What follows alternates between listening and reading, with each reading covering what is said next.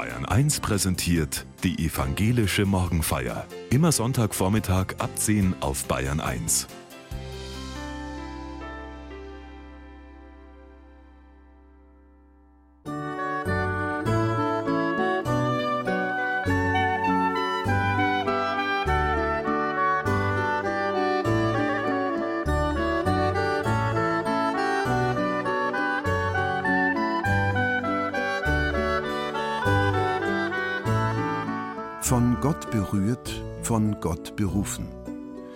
war das wohl bei den Propheten in der Bibel. Wie ist es heute? Pfarrerin Barbara Haug aus Nürnberg denkt in der evangelischen Morgenfeier darüber nach, was eigentlich heute berührt und bewegt.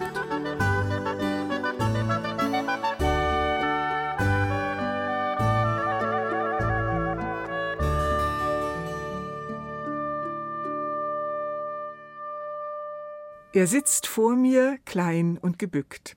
Ich nenne ihn hier Martin. Die schwarze Daunenweste ist zu groß für seinen schmalen Körper, die grauen Haare verstrubbelt, die Stimme matt. Ich kenne ihn seit langem. Vor drei Jahren ist seine Lebensgefährtin gestorben. Seitdem kommt er ab und an, um über das zu reden, was ihn beschäftigt. Da sind die Depressionen, die ihn immer wieder in ein schwarzes Loch fallen lassen. Da sind seine Fragen nach Gott. Was steht da alles in der Bibel? Er möchte gerne mehr wissen, fester glauben, sich besser fühlen. Ich möchte doch auch endlich mal Gott spüren, sagt er seufzend. Aber ich schaff das einfach nicht. Alle sagen, den hast du doch im Herzen. Aber bei mir, er schlägt sich mit der Hand an die Brust, bei mir sitzt er vielleicht in einem winzig kleinen Raum da drinnen, und er ist ganz zugestellt von lauter Glaubenssätzen, die mich krank gemacht haben. Da muss ich so hart dran arbeiten, dass die weggeräumt werden, und meine Therapeutin arbeitet da auch dran.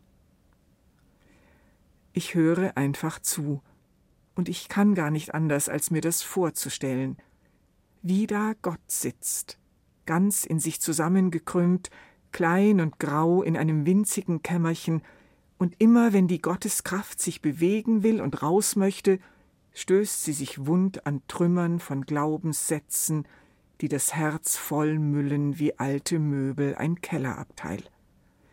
Wenn du nur richtig glauben würdest, dann ginge es dir doch gut, steht auf einem dieser Trümmer. Wie kannst du denn Gott lieben, wenn du dich nicht mal selber lieben kannst? auf einem anderen. Oder wo war Gott denn damals, als es mir so schlecht ging? Es ist wie so oft. Kaum versucht man, an der einen Stelle ein bisschen was aufzuräumen, da rutscht das Geröll an der anderen Stelle schon wieder nach. Eine Sisyphusarbeit. Wie schwer ist es, sich selbst zu lieben, wenn einem nie jemand gesagt hat, dass man liebenswert ist? Wie schwer, richtig zu glauben, wenn richtig und falsch von Gott selbst immer wieder über den Haufen geworfen werden. Mich berührt, was ich da höre, da lässt mich jemand für einen Moment in sein Herz schauen. Ich ahne mehr, als ich sehe, wie da ganz hinten etwas ist, das Raum will und ans Licht kommen. Zugleich bin ich, so paradox das klingt, froh, dass ich das ahnen darf, denn es ist kostbar. Da begegnet Martin seinem Gott, verborgen unter der Herzhaut, kaum sichtbar für ihn selbst. Und indem er mir erzählt, was ihn bewegt, lässt er zu, dass wir beide, er und ich, uns begegnen. So scheint für einen Moment in unserem Gespräch etwas auf von Gott, seiner Nähe und seiner Verborgenheit.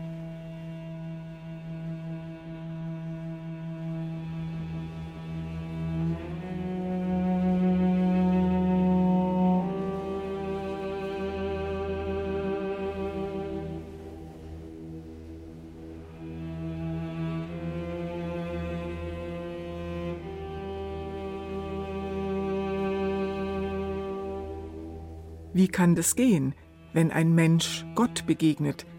Wie fühlt es sich an, wenn jemand spürt, jetzt ist Gott da? Im Todesjahr des Königs Usia sah ich die göttliche Herrschaft auf einem hohen und erhabenen Thron sitzen, und ihre Kleiderschleppe füllte den Tempel. Seraphim standen oberhalb um sie herum. Sechs Flügel hatte jeder, mit zweien bedeckten sie ihr Gesicht, mit zweien bedeckten sie ihre Füße, und mit zweien flogen sie. Und sie riefen einander zu und sagten, Heilig, heilig, heilig ist Gott der Heere. Die ganze Erde ist erfüllt mit Gottes Glanz. Die Türschwellen erbebten von der Stimme der Rufenden, und das Haus füllte sich mit Rauch.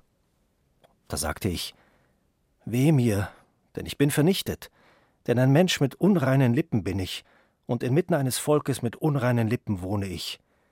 Denn meine Augen haben die königliche Hoheit, Gott der Heere, gesehen. Einer von den Seraphim kam zu mir geflogen, in seiner Hand eine glühende Kohle mit einer Zange vom Altar genommen. Er berührte meinen Mund und sagte Siehe da, dies berührt deine Lippen, damit deine Schuld weicht und deine Sünde gesühnt wird. Und ich hörte die Stimme der göttlichen Herrschaft, wie sie sagte Wen soll ich schicken, und wer wird für uns gehen? Da sagte ich Siehe, ich, schicke mich. Da sagte sie Geh und sprich zu diesem Volk. Hört nur, hört, aber versteht nicht. Und seht nur, seht, aber erkennt nicht.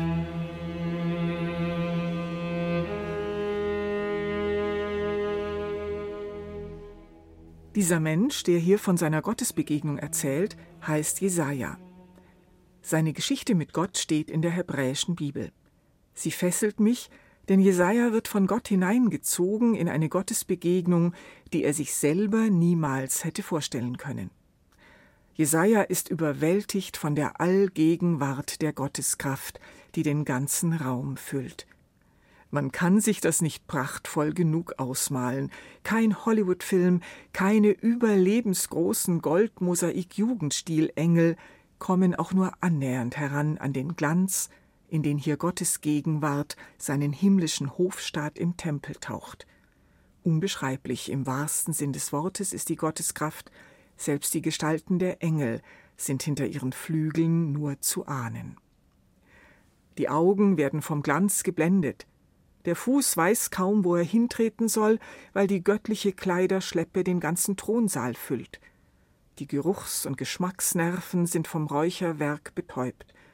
Und die Ohren die hören die Engel singen. Heilig, heilig, heilig. Nicht enden wollender Lobgesang auf diesen Gott, heilig in den Himmeln der obersten Höhe, heilig auf Erden, dem Werk seiner Macht, heilig in Ewigkeit und in Ewigkeit der Ewigkeiten. So übersetzt eine jüdische Auslegung diese drei Worte. Gottes Glanz und seine Fülle sind nicht beschränkt auf diesen heiligen Tempel. Gott ist überall. Er sprengt die Grenzen von Raum und Zeit.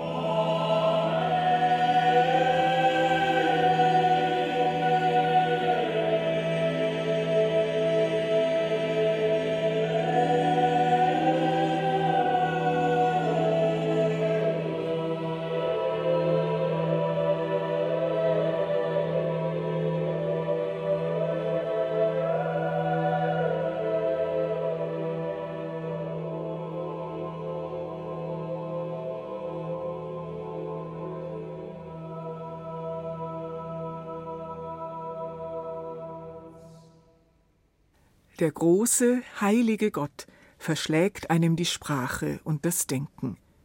Heilig, heilig, heilig, das heißt vor allem anders, anders, anders. Anders hoch drei gewissermaßen, unvorstellbar hoch drei. Nicht beschreiben, nicht definieren, sondern nur staunen, nur anbeten. Das stellt alles in Frage, wie ich mir Gott vorstelle, es ist jenseits dessen, was ich denken kann. Da kann ich nicht mithalten. Kein Wunder, dass diese Gottesbegegnung das Herz des Jesaja nicht emporzieht, nicht füllt mit Glanz und Gold und Gewissheit. Im Gegenteil. Weh mir, ich vergehe. Alles, was einen Menschen ausmacht, schrumpft zu Nichts und Nichtigkeit im Angesicht des überwältigenden Gottes. Heilige Momente, so hat der Theologe Rudolf Otto einmal gesagt, haben immer beides fascinosum et tremendum. Da zieht mich etwas an und berührt mich tief, und zugleich spüre ich, wie ich zittere, wie mich Furcht und Schrecken überfallen. Was sind das für Momente? Für manche ist es der Sonnenaufgang im Gebirge, nach einem anstrengenden nächtlichen Aufstieg, wenn das Gold sich in die Täler ergießt, wenn ganz weit unten die Welt noch im Nebel ruht, und wenn sie dann gleichzeitig erkennen, wie klein, wie bedeutungslos sie selber sind in dieser überwältigenden Natur. Andere erinnern sich an den Moment, an dem sie ein Neugeborenes im Arm gehalten haben. Ganz zart hat das Kind ihr Herz berührt, und zugleich haben sie mit Schrecken gemerkt, dass sie von nun an nie wieder nur für sich alleine verantwortlich sind. Momente sind das, in denen sich etwas ganz Neues öffnet, nie gesehen, nie gefühlt. Momente, in denen ich ganz da bin und zugleich kaum wage zu denken, wie es weitergehen soll. Viel später hat Jesaja aufgeschrieben, was er zu Beginn seiner Aufgabe als Prophet in Israel erlebt hat als bräuchte er etwas, worauf er sich berufen kann, als müsste er sich selbst und andere immer wieder vergewissern, dass sein Auftrag und das, was er seitdem getan hat, eine Grundlage hat und eine Richtung. Was ist damals passiert mit dir, Jesaja? Mitten in dieser Überwältigung, wie hast du es geschafft, dich wieder aufzurichten, dein Gesicht zu zeigen, da zu sein? Ich stelle mir vor, wie Jesaja mir antwortet. Eigentlich, sagt er, eigentlich habe ich mich ausgekannt im Heiligtum. Ich war schließlich einer von denen, die da ein- und ausgingen. Doch jetzt, auf einmal, wollte ich nur noch weg, als wäre bei diesem Gott kein Raum für einen Menschen wie mich. So groß er, so klein ich und so unfassbar anders.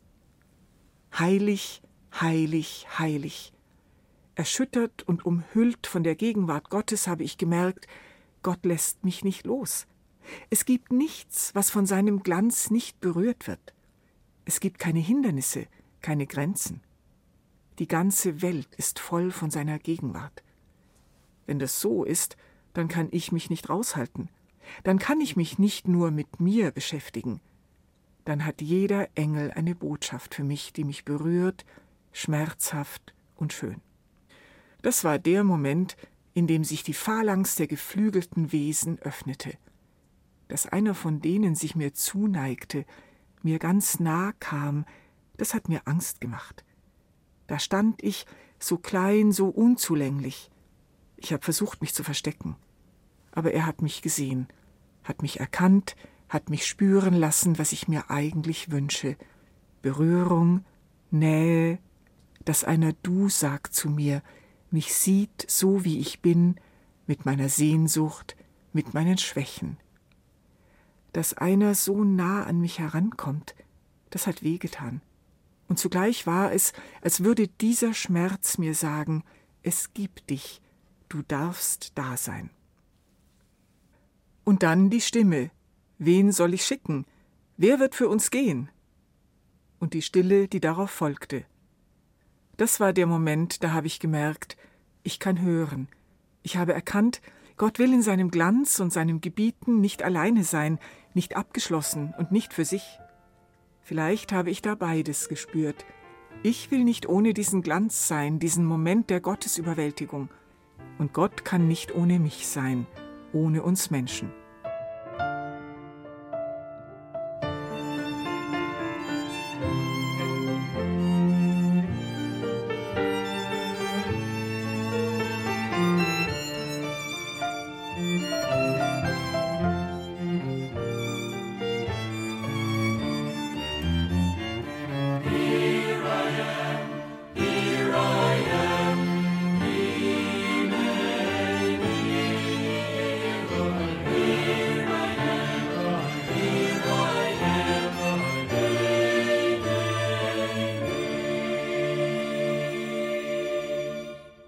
Solche Gottesüberwältigung in einem himmlischen Thronsaal, Das ist mir eher fremd. Aber es gibt Momente, in denen ich mich plötzlich in Verbindung fühle mit etwas, das größer ist als ich selber und das mich doch anspricht. In solchen Momenten habe ich einfach Ja gesagt, ohne zu wissen, was kommen würde, ohne zu wissen, ob ich das schaffe, ohne Plan, ohne Vorbereitung. Manchmal bin ich nachts gerufen worden zu Menschen, die Schreckliches erlebt haben. Wenn dann die Polizei alles erledigt hatte, wenn alle Fotos gemacht, alle Formulare ausgefüllt waren, dann blieben die Angehörigen zurück, verwirrt und fassungslos. Wir gehen jetzt, Frau Pfarrerin, haben die jungen Polizisten gesagt. Wir wissen ja, dass Sie da sind. Ja, habe ich gesagt. Und saß da mitten in der Nacht in einem fremden Wohnzimmer mit fremden Menschen und wusste nicht, was jetzt passiert. Manchmal habe ich Ja gesagt zu Menschen, die mich um etwas gebeten haben, was sie alleine nicht mehr tun konnten. Und immer wieder Ja zu dem, der mir gesagt hat, ich liebe dich und ich brauche dich. Heilige, unvergessliche Momente sind das, wenn man sich später daran erinnert, auch ohne Gold und ohne Glanz. Manchmal ist es gut, wenn man in diesen Momenten nicht weiß, worauf man sich einlässt, sonst würde man womöglich nicht Ja sagen, sondern allenfalls vielleicht. Ja, aber nur wenn. Im Fall des Jesaja jedenfalls wird sehr schnell klar, dass die Zuwendung Gottes in diesem großen, heiligen Moment untrennbar verbunden ist mit einer riesigen Zumutung. Geh los und sag etwas, was alle verstehen sollen und doch keiner versteht. Geh und sprich zu diesem Volk, hört nur, hört, aber versteht nicht. Und seht nur, seht, aber erkennt nicht. Alle Propheten haben so gepredigt, ihr wisst doch eigentlich, was richtig ist, und ihr tut es nicht. Ihr rennt sehenden Auges in euer Unglück. Könnt ihr nicht stoppen? Könnt ihr nicht wenigstens im letzten Augenblick umkehren? Wer sowas sagt, macht sich nicht beliebt, macht sich angreifbar, verletzlich. Er wagt, sich vor die Mächtigen zu stellen und stehen zu bleiben. Und er weiß nicht, was passiert. Jan Rose Casimir fällt mir ein. Ich kenne nur ein einziges Bild von ihr. Es ging um die Welt und ist später millionenfach als Postkarte gedruckt worden. Da steht sie als junge Frau mit einer Chrysantheme in der Hand auf einer Kundgebung gegen den Vietnamkrieg 1967. Ihr direkt gegenüber, nur wenige Zentimeter von ihrem Gesicht entfernt, junge Soldaten der Nationalgarde mit gezückten Bajonetten. Da stand ich, sagte sie später, Auge in Auge mit diesen jungen Männern. Keiner blickte mich an, sie waren wie eine steinerne Mauer. Sie waren so jung, Sie waren Opfer der Kriegsmaschinerie wie alle anderen auch. Ich habe mich damals einfach hingestellt, Position bezogen. Heute weiß ich, dass das nicht verrückt war. Es war meine Art, mich für den Frieden einzusetzen. Ich erinnere mich an den unbekannten jungen Mann in Peking. Er kommt gerade vom Einkaufen. Am 5. Juni 1989 stellt er sich mit zwei Plastiktüten in der Hand vor einen der Panzer, die auf dem Platz des himmlischen Friedens in Peking fahren, um die Proteste dort niederzuschlagen. Seinen Namen kennt man nicht. Tank Man haben sie ihn später genannt. Keiner weiß, ob er hingerichtet wurde oder untertauchen konnte. Sein Bild hat sich unauslöschlich eingeprägt. Und da ist Aisha Evans. Die junge afroamerikanische Frau stellt sich am 9. Juli 2016 in Baton Rouge im amerikanischen Bundesstaat Louisiana bei einer Demonstration gegen Polizeigewalt einer Kette schwer bewaffneter Polizisten in den Weg. Es dauert nur 30 Sekunden, dann wird sie verhaftet. Als sie gefragt wird, warum sie das getan hat, sagt sie Ich bin menschlich, ich bin eine Frau, ich bin eine Mutter, ich bin eine Krankenschwester. Ich könnte deine Krankenschwester sein. Ich könnte mich um dich kümmern. Hier bin ich, hier stehe ich, für die unverletzbare Würde jedes einzelnen von Gott geschaffenen, angesprochenen und aufgerichteten Menschen, für das Zusammenleben aller. für einen Moment berührt, gesandt, so dass andere berührt werden. Wer das sieht, hält den Atem an. Da geschieht etwas Heiliges, etwas, das nie wieder ungeschehen gemacht werden kann. So kann es aussehen und so kann es sich einprägen. Jeder Protest verändert die Welt. Für mich sind diese Menschen Boten Gottes, von ihm berührt, von ihm gesandt.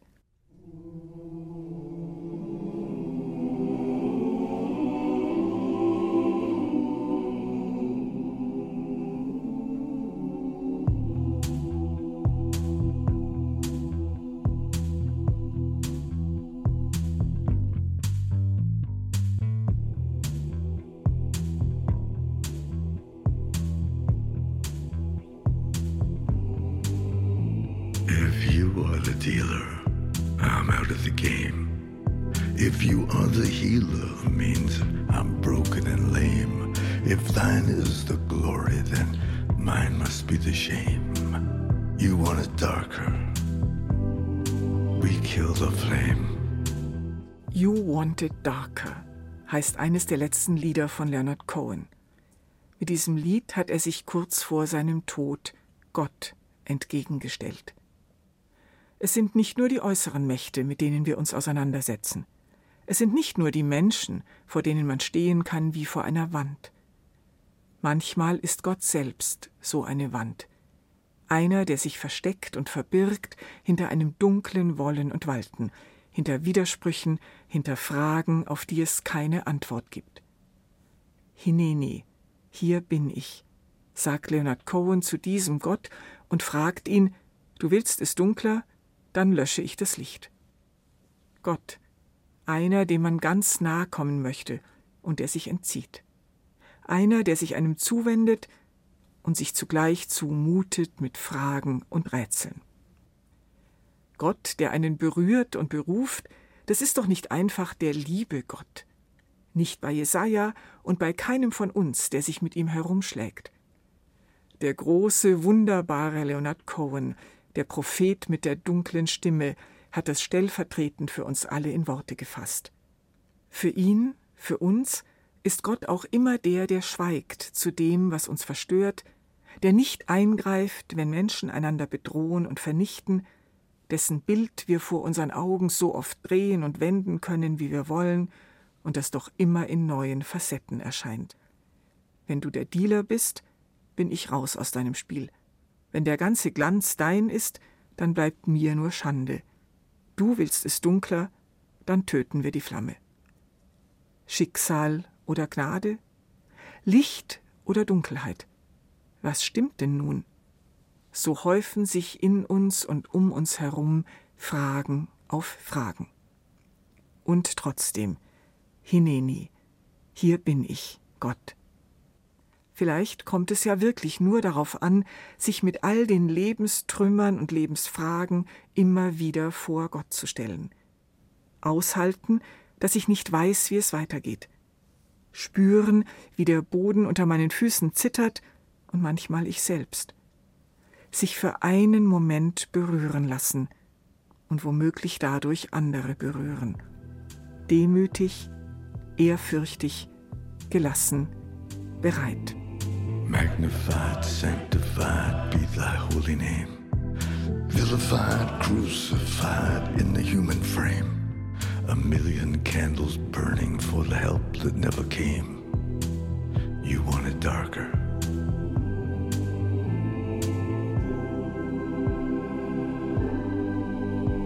Hey, nay, nay, nay, nay. I'm ready, my lord.